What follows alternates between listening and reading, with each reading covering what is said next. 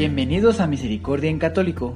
La finalidad de este podcast es compartirte la insondable misericordia de nuestro Señor Jesucristo, apoyándonos de literatura de santos como la biografía y diario de Santa Faustina, testimonios, temas para poner en práctica día a día para el crecimiento a la devoción de la Divina Misericordia. Comenzamos. Jesús, yo confío en ti. Muy buen día a todos nuestros hermanitos que nos escuchan en este su podcast de Misericordia en Católico.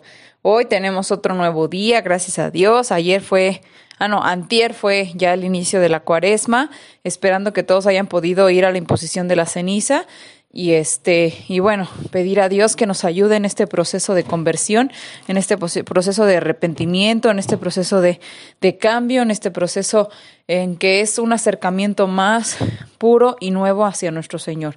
Que sea realmente con mucha fe con mucha devoción y que Dios los acompañe en este proceso de 40 días de preparación para la Semana Santa y para la semana de Pascua verdad porque perdón para la Pascua que viene siendo después. Este pues esperando que lo que se hayan propuesto para estos 40 días sea en beneficio eh, de los hermanos del prójimo. Decía un sacerdote que nos impuso la ceniza este, el día de ayer que, que no era cristiano, que no nos confundiéramos, hacer sacrificios, no sé, de abstenerse del cigarro, el alcohol y demás, si no había caridad de por medio, ¿verdad? La idea de esto es que eh, aprendamos a ver por nuestros hermanos, por el prójimo y ser más humildes, más caritativos. Es decir, es bueno que uno diga, ¿sabes qué? No voy a fumar o voy a fumar menos cantidad o voy a dejar de tomar alcohol y demás, pero el dinero que uno se está invirtiendo, o sea, si se iba a comprar una cerveza uno un día, este, es eh, darlo a la caridad. No necesariamente, este, tiene que ser alguna eh, orden o algún grupo que ya esté formado eh, que se dedique a esto de la caridad o a la iglesia, ¿verdad? Directamente al templo, pues eh, pueden ustedes hacer obras de caridad eh, con la gente, con el prójimo, con los hermanos que más lo necesiten, que estén a su alrededor. Ustedes pueden abstenerse de algo y eh, después de juntar un X cantidad de dinero, no sé, pueden comprar ropa para un niño de la calle o pueden comprar algunos eh, juguetes para ellos que puedan ser de, de, utilidad o una chamarra para alguien que esté pasando mucho frío, para una, para una persona adulta o ir a los asilos y hacer donaciones. No sé, hay infinidad de cosas que uno puede hacer eh, con esa con este tiempo y bueno, que es algo que tendría que ser todos los días, ¿verdad? Pero bueno, hoy eh, Dios nos regala en específico este, este tiempo para que nosotros también tengamos esa oportunidad más fuerte de acercarnos eh, a la caridad de Dios, al amor de Dios y a la humildad y a poder fortalecer todos esos valores y principios que eh, nos ha dejado el Señor, ¿verdad? Y bueno, vamos a continuar hoy con nuestra biografía de Santa Faustina, esperando que les guste mucho el episodio, nos da mucho gusto que nos sigan escuchando. Eh, ya ha incrementado el número de personas que, que nos escucharon. De verdad que no hay límite para esto. Entre más personas eh, nos escuchen, puede ser que alguna de ellas eh, pueda de alguna manera eh, lograr subsanar eh, alguna, algún sentimiento, alguna situación o algún problema que esté teniendo. No es, todo, como se los reitero, no es nada de nuestro trabajo es con fines de lucro ni con fines de, de por nosotros mismos, ¿no? O sea, para, para enaltecernos a nosotros, no. Esto siempre ha sido desde el principio por voluntad del Señor. Nosotros queremos ayudar a los hermanos en lo que más podamos. Hacemos nuestro esfuerzo con iluminación del Espíritu Santo para que eh, todo esté enfocado a que eh, todos ustedes tengan, eh, se sientan mejor, estén más cerca de Dios y puedan acercarse eh, lo más posible y bueno, o algún, aquellos que no estén cerca, que se acerquen y que hagan una conversión, ¿verdad?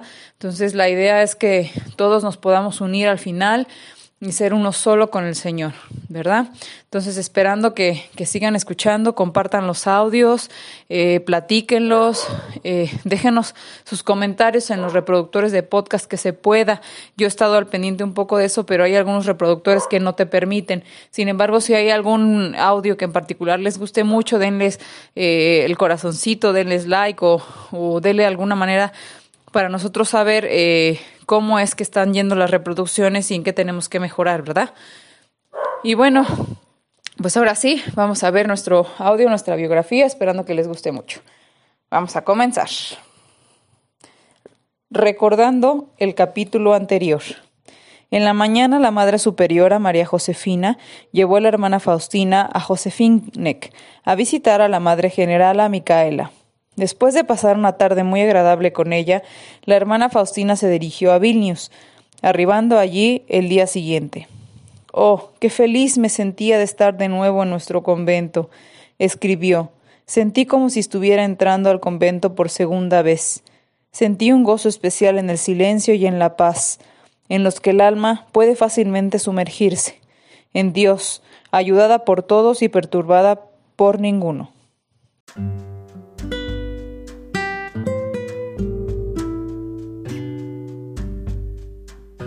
Los años de servicio en Vilnius, 1933-1936. Cuaresma y Pascua, 1935. La temporada de Cuaresma vino a ser otra oportunidad para la hermana Faustina para profundizar su intimidad con el Señor, mientras meditaba en la pasión del Señor. Se le permitió a la hermana Faustina ver con mayor claridad y sentir más profundamente los sufrimientos de Jesús causados por el pecado. Cuando me sumergí en la pasión del Señor, frecuentemente vi al Señor Jesús durante mi tiempo de adoración de esta manera.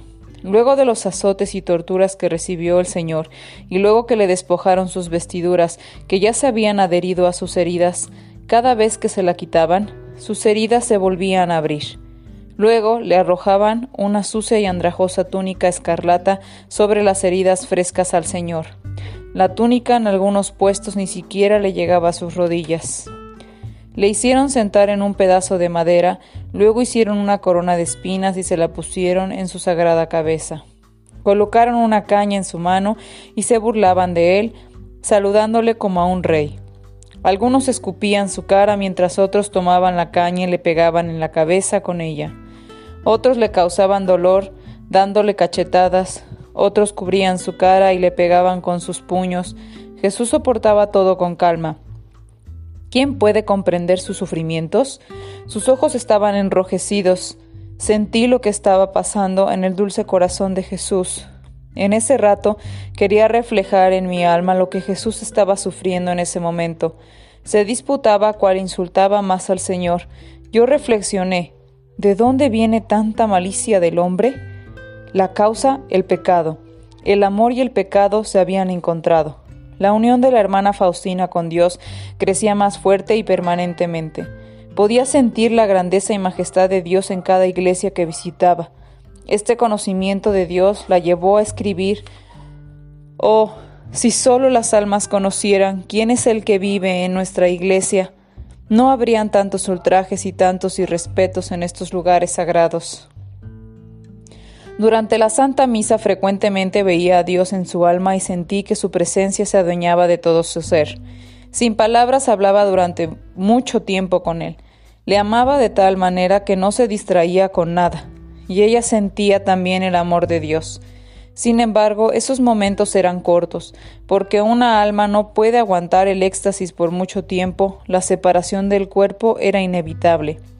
Pero la fuerza, que es transmitida al alma permanecía en ella por largo tiempo. Sin ningún esfuerzo la hermana continuaba experimentando un profundo recogimiento em, que la envolvía durante la misa, y que no disminuía cuando hablaba con la gente y tampoco durante el cumplimiento de sus deberes. Sé que estoy unida a él tan estrechamente como lo está una gota de agua con la inmensidad del océano, escribió. Un día luego que la hermana entró en la capilla por un momento, el poder de la gracia envolvió su corazón. Mientras continuaba en estado de recogimiento, Satanás tomó un florero y furiosamente lo estrelló en el suelo con todas sus fuerzas. Ella observó tanta su furia y celos. Antes que ella pudiera recoger los pedazos de las flores, la Madre Superiora, la hermana de la sacristía y algunas de las otras hermanas entraron.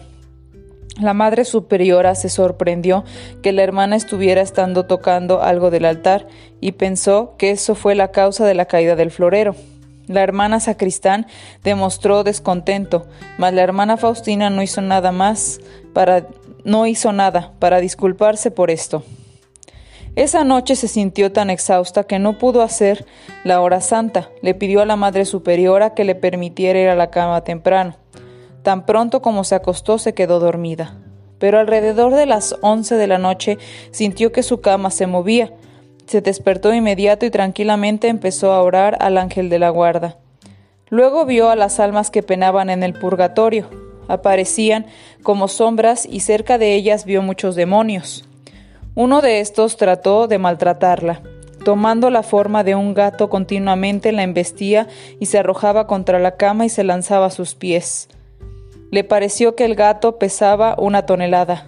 La hermana Faustina continuó rezando el rosario y a la madrugada estos seres se desvanecieron y pudo conciliar algo el sueño.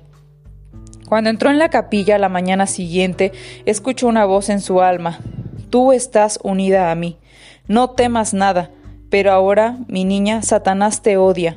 Odia toda alma, pero arde de odio particularmente por ti, porque le has arrebatado muchas almas de su dominio. En el jueves santo de abril 18 Jesús le dijo a la hermana Faustina que ella no sentiría su presencia hasta la misa del domingo de resurrección. Inmediatamente su alma se llenó de gran desconsuelo. El dolor de la separación de su amado Jesús era más de lo que su corazón podía aguantar.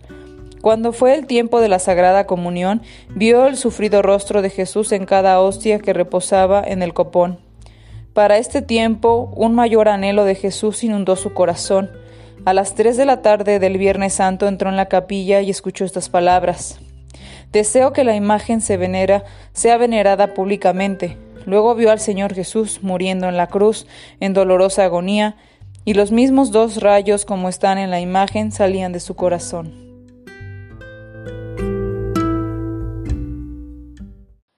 Reflexión. Pues bien, hermanos, ¿qué les pareció este capítulo? Realmente a mí recordarlo me pareció ahorita algo muy sorprendente. Fue bastante fuerte este capítulo, fue este episodio bastante revelador. Tiene muchas cosas, eh, temas muy interesantes, temas muy impresionantes también. Eh, resaltando al parecer queda perfectamente ahorita porque es, habla de la cuaresma y la pascua también, vendrá en su momento. Este, pero bueno, eh, hablando de la cuaresma, ¿verdad? particularmente, que es lo que estamos iniciando, eh, ahora. Y bueno, lo que vivió la hermana Faustina, ¿verdad? Sé que es un poco fuerte y difícil para algunos aceptar eh, o, bueno, entender que existe esta parte en, lo que en que el demonio no solamente actúa eh, de alguna manera en un plano espiritual, sino también actúa en un plano físico. Llega un momento en que es tanto su odio, tanto su coraje contra X personas que están eh, limitando su, su dominio, que bueno, llega a actuar de esta manera como con la hermana Faustina, ¿verdad? Sin embargo, la hermana Faustina está protegida completa y absolutamente por Dios, porque lo que está haciendo es para gloria de Dios, ¿verdad? Mientras uno esté haciendo las cosas bien, mientras uno esté cerca de Dios, no tengan la menor duda de que eh, su protección siempre estará con cada uno de ustedes, ¿verdad? Con cada uno de nosotros. Sí es bien importante eh, tener este conocimiento porque existe, ¿verdad? Y aunque no, no, de alguna manera no tengamos el contacto con él o no se ve a veces, eh, o sea, no, lo, no puede ser tangible algo que puedes tocar como una silla, como, como no sé, o sea, como, como algo físico, algo material Ajá, como no se pueda ver, existen estas cosas. Ajá, y son, son situaciones que van a, determinado grado dependiendo de la persona, dependiendo de la persona eh, qué ha hecho, a qué nivel espiritual está o qué grado de situación está viviendo, porque no solamente se les presenta a las personas eh, que están haciendo cosas para la gloria de Dios, sino también estos eh, movimientos del demonio aparecen mucho en las personas que hacen eh, brujería, que hacen hechicería, que hacen eh, la lectura de las cartas, que hacen todo ese tipo de cosas, que se meten a veces sin querer a hacer ciertas actividades sin tener el conocimiento realmente de lo que están haciendo. una gran parte de ellas son ignorantes de, lo, de la situación y otra parte saben lo que están haciendo, ¿verdad? Saben con quién se están metiendo y qué situación están proyectando al final. En fin, eh, la situación de este tema es ahorita la cuestión de la cuaresma, cuando uno hace ciertos ofrecimientos al Señor, cuando uno hace sus sacrificios, sus penitencias, sus mortificaciones, su tiempo de oración, eh, hace, si uno las ofrece y las encausa positivamente para la conversión de las almas, para el rescate de alguna alma del purgatorio que esté a punto de ser condenada o, o alguna persona agonizante que que bueno, que ya está en sus últimos momentos y que hizo muchas cosas malas y que ya, bueno, es un alma que al parecer Satanás, según él, tenía ganada y a la mera hora, eh, por nuestras mortificaciones, oraciones, eh, sucede cierta situación que el alma es salvada, eh, Satanás se enoja, Satanás se molesta, Satanás está furioso. entonces arremete contra nosotros de alguna manera. Hay, como les comento, hay niveles, ¿verdad? Hay niveles eh, muchas veces es buscando situaciones para que uno se moleste con mucha facilidad y estés en enemistad con los que más quieres. Eh, en otras ocasiones, como en el caso de Santa Faustina, ya son cosas físicas y bueno, así sucesivamente, ¿verdad? Sin embargo, eh, deben de tener la confianza y la fe de que mientras estén ustedes en gracia de Dios y ustedes estén cerca y estén haciéndolo por el bien, o sea, Dios siempre los va a proteger y siempre los va a cuidar.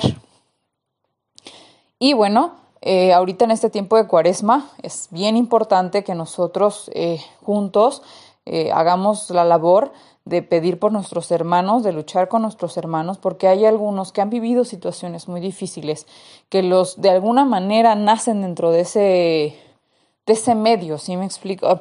Mm, un ejemplo sería, por ejemplo, un hijo de un narcotraficante, ¿verdad? Que ya nace en ese medio. O sea, no es algo como si él hubiera dicho yo quiero ser narcotraficante, sin embargo, nace dentro de ese círculo y es la manera en que aprende a sobrevivir, o sea, es como el negocio familiar.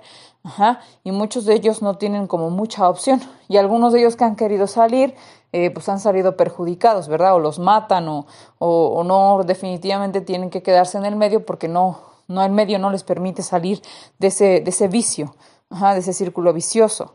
Entonces, eh, digo, es, es complejo porque también muchas de las almas que han sido, eh, que se han convertido en asesinos, secuestradores, ladrones y demás, son almas que sufrieron, que fueron eh, dañadas en su momento de su infancia, que fueron perjudicadas. Por eso es tan importante el enfoque de un adulto, eh, de, de, un padre responsable, de una madre responsable o de algún adulto que esté a cargo de los niños, porque en base a lo que uno haga bien o haga mal va a ser el resultado futuro porque todas esas personas que hoy en día son líderes de cárteles o son asesinos o son secuestradores, en algún momento fueron niños inocentes como los que vemos en la calle jugando y, comiendo un helado, ¿me explico? Sin embargo, las situaciones que, que nosotros hemos propiciado y hemos causado los han orillado y los han empujado a ciertos caminos que, bueno, hoy en día vemos las consecuencias. Hoy vemos cómo está el país, hoy vemos cómo está eh, cómo está la situación en el mundo, ¿verdad? O sea, lo que hemos hecho, la educación que le hemos dado a nuestros jóvenes, a nuestros niños, eh, para que el país esté como está. Entonces, todo esto es responsabilidad nuestra, todo trae consecuencias en su momento, Dios no tiene que hacer absolutamente nada, nosotros mismos propiciamos las cosas. Eh, Dios lo único que ha hecho es darnos su amor y darnos su apoyo y siempre tener las puertas abiertas de su corazón para con nosotros y ha sido ya responsabilidad nuestra el hecho de no querer ver, de no querer escuchar, de no, de no querer sentir esa presencia, sentir ese amor, sentir que estamos mal, sentir que estamos haciendo las cosas incorrectamente. Es difícil este proceso, este caminar, sí, sí lo es, pero ahorita en este tiempo de cuaresma, es bien importante. Es bien importante esa autoanálisis y autorreflexión de cada uno de nosotros. No se les pide que vayan todos los días al Santísimo, a, la iglesia, al templo, ¿no? Digo, si se pudiera hacer mejor, pero si no se puede, con que se tomaran un día, realmente vayan, acérquense eh, al, sagrario, aunque, nuestro Señor no esté expuesto, de preferencia si pudiera estar expuesto estaría muy bien con el Santísimo, pero si no, acérquense al sagrario y platiquen. De verdad, de todo corazón expongan todo lo que sienten y, poco a poco encontrarán y Dios les va a dar ese consuelo que ustedes necesitan.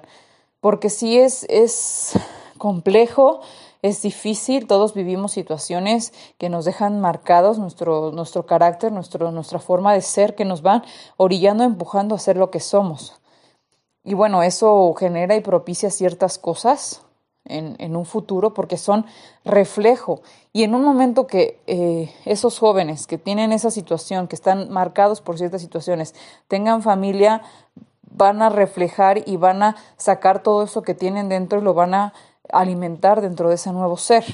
Y muchas veces no es algo muy bueno, no es algo muy positivo, no es algo que, que los llene de amor, sino es todo ese desamor, todo ese desaliento, toda esa tristeza, toda esa pena, la que al final alimenta a esas nuevas criaturas y las distorsiona, porque el ser humano nació para ser eh, feliz, para ser amado por Dios. Dios nos hizo por amor, porque nos ama, porque somos sus criaturas y nos ama. Y, no es para que vengamos a sufrir a este mundo, pero a veces tomamos decisiones que nos llevan al sufrimiento porque así lo decidimos nosotros, no porque así lo quisiera Dios. En fin, hermanos, yo espero que les haya gustado mucho este, este capítulo. De verdad es que hay muchas cosas que se pudieran tocar con este tema. Y, y bueno, como ustedes ven, eh, nuestra hermana Faustina siguió en oración acá en el Rosario. Si ustedes llegan a tener ciertas vivencias o ciertas situaciones, llegan a tener temor, llegan a tener ciertas eh, como sensaciones de que el mal está presente, hagan el Santo Rosario, recen las letanías. De verdad que, que eso ayuda mucho y pues recuerden que Dios siempre está con ustedes y nunca los va a abandonar. Traten de acercarse a, sus hermanos que estén más lejos de Dios ahorita en este periodo de cuaresma para que ellos se acerquen a Dios y encuentren la paz que tanto están necesitando en el Señor. Y bueno, hermanitos, eh, los queremos mucho. Muchas gracias por escucharnos y estamos aquí para servirles, para ayudarlos en todo lo que se pueda y bueno, dar, llevar la palabra de nuestro Señor hasta donde más lejos se pueda y que Dios los bendiga a todos. Nos escuchamos en el siguiente audio.